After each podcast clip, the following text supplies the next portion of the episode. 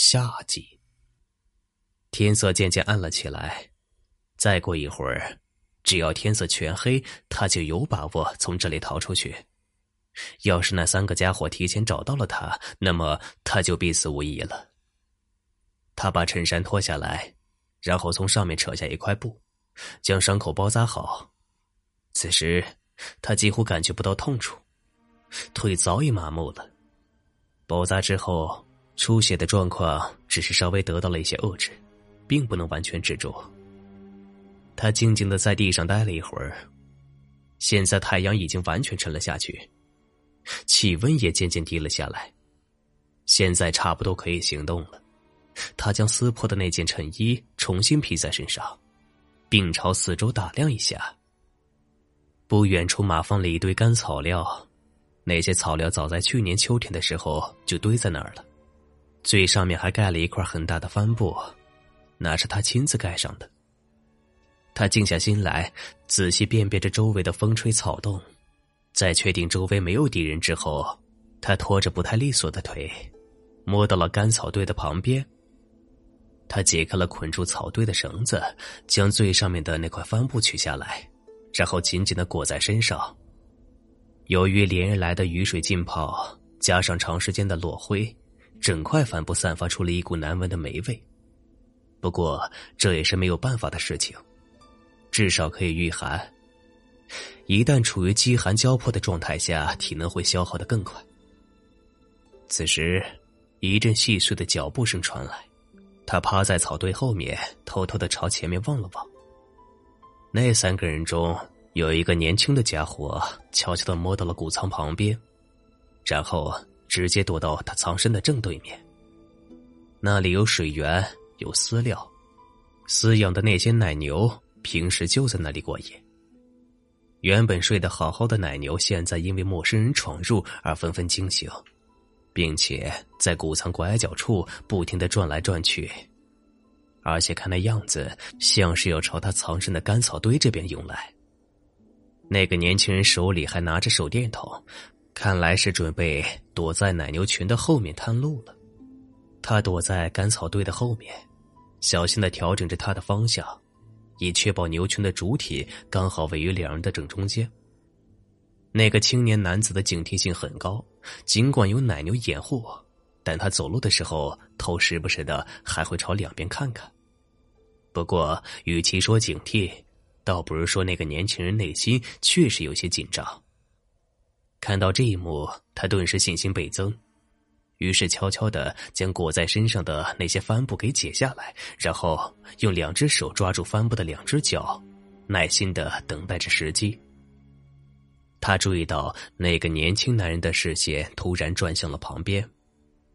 这个时候，他猛地从地上窜起来，朝牛群大喊了一声，并且握住帆布的一角，用力的往牛群行进的方向一挥，发出巨大响声。面对这样突如其来的声响，牛群显得十分的惊慌，连忙调转了前进的方向，开始向后奔去。那个年轻人也始料未及。被掉头奔跑的牛群撞倒在地上，开始还能听到两声惨叫的惊叫，但很快便被奔涌的牛群给盖住了。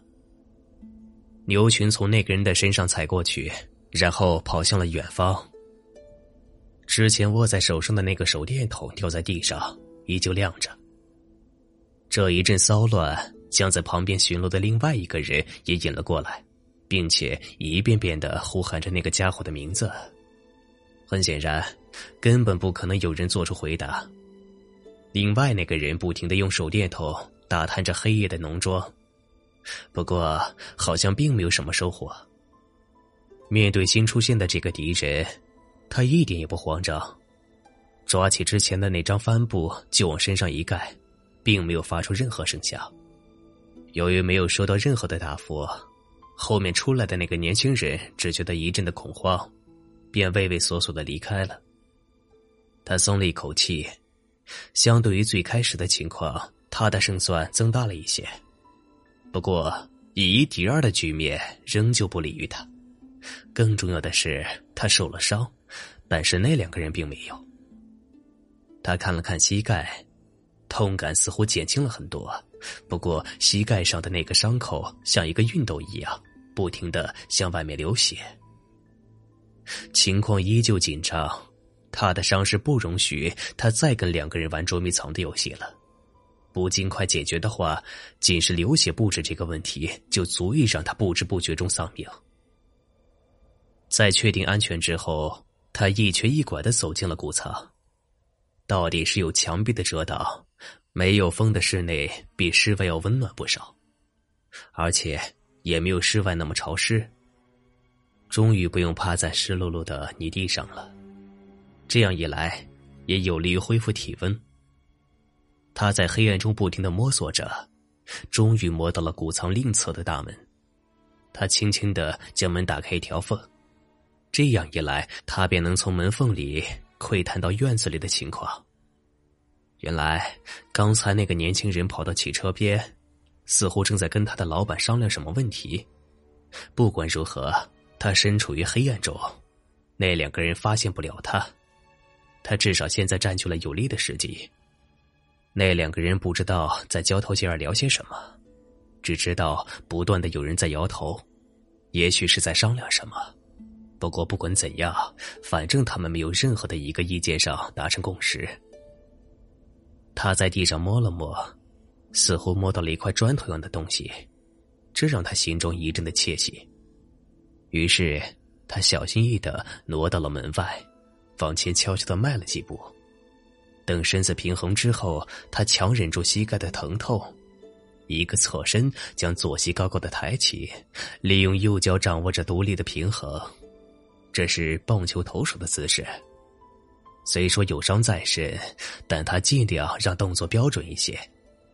年轻的时候，他可是一名非常杰出的棒球运动员，所以这对他来说并不算有什么困难的事情。之后，他几乎使出了全身的力气，将握在手里的那个砖头扔了出去。好在宝刀未老，砖块直接打在那个老板耳边偏上的位置。并且他当即应声倒地。站在老板旁边的那个人见状，立即转身，对着谷仓就是一枪。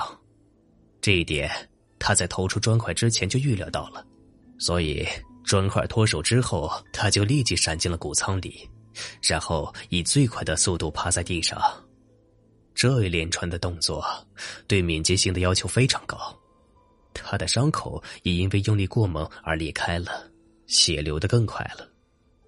此时，一阵急促的脚步声朝着谷仓这边传来，看样子那个人打算直接冲过来。他连忙从地上爬起来，打算用门板当掩护。他屏住呼吸，瞄准时机。正当那人要破门而入的时候，他猛地一记狗拳，重重的打在那人的肚子上。那个人一声惨叫，整个人瞬间失去了平衡，摔倒在地上。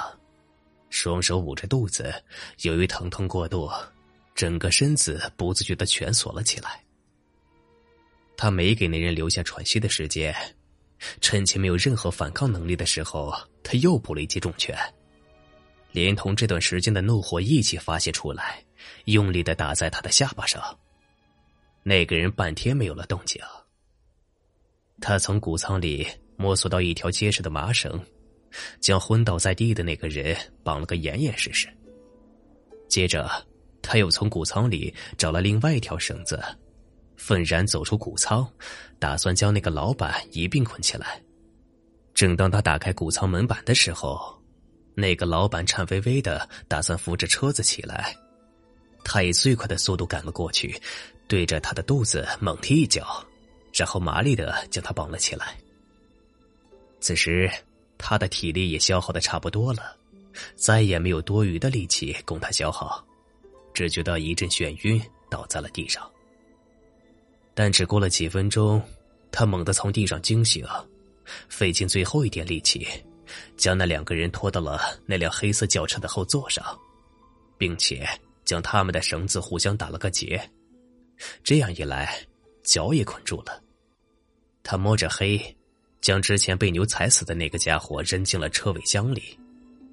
他以一种惊人的毅力完成了这一切的事情，但他并没有停下来，而是重新检查了一下捆绑那两个人的绳索，以确保待会儿在开车的过程中，绳子不会自动松开或者被他们解开，从而带来新的麻烦。确保万无一失之后，他坐进了那辆黑色的轿车，发动了引擎，将车子倒出了农场，然后朝小镇的方向开了过去。大约过了几分钟。那个老板晕乎乎的醒了过来，之后另外一个人也恢复了意识。当意识到自己被绳子牢牢捆死之后，他们开始在车上发出各种各样的叫喊声，并且倾尽全力试图挣扎。很显然，这种挣扎没有任何的意义，所以他只管开车，任凭两个人在后座上喊叫。那两个人随即转变了战术，开始跟他谈条件。要是把他们放了的话，他们愿意支付一大笔钱。这个条件显然没有任何诱惑力，他连话都懒得跟他们说。之后，他们又试了其他的方式，可以说是软硬兼施，但他仍旧是无动于衷。直到那个老板冷冷的跟他说了这样一句话，他才有了一点反应。乡巴佬，你最好考虑一下这样的后果。你要是把我们交给警察处理的话，我们的人就会想办法弄死你全家人。我说到做到，而且这个人一定存在。另外，我还要告诉你，你的老婆一定是第一个被弄死的。听到这样的话，他心中暗自琢磨着：要是他们知道乔伊娜早就死了，他们还会不会用这种方式来进行威胁呢？嗯，应该会。哪怕他们自己不动手，他们在牢里也可以安排其他人动手。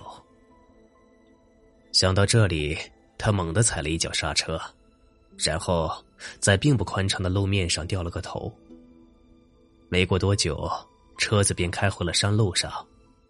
他们白天的时候还走过这条路。当看到熟悉的景象时，那两个人脸上稍微露出一丝喜悦。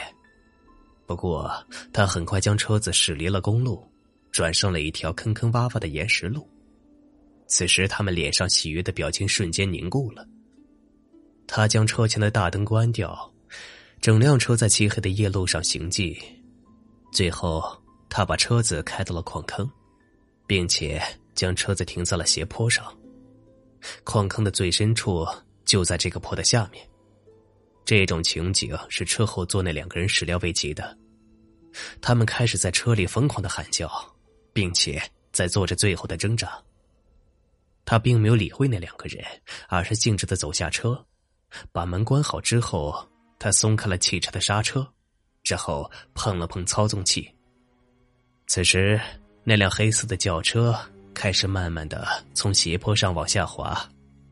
受到重力的影响，汽车往下滑的速度越来越快，最后“咣”的一声，应该是汽车的底盘挂在了岩壁的边缘。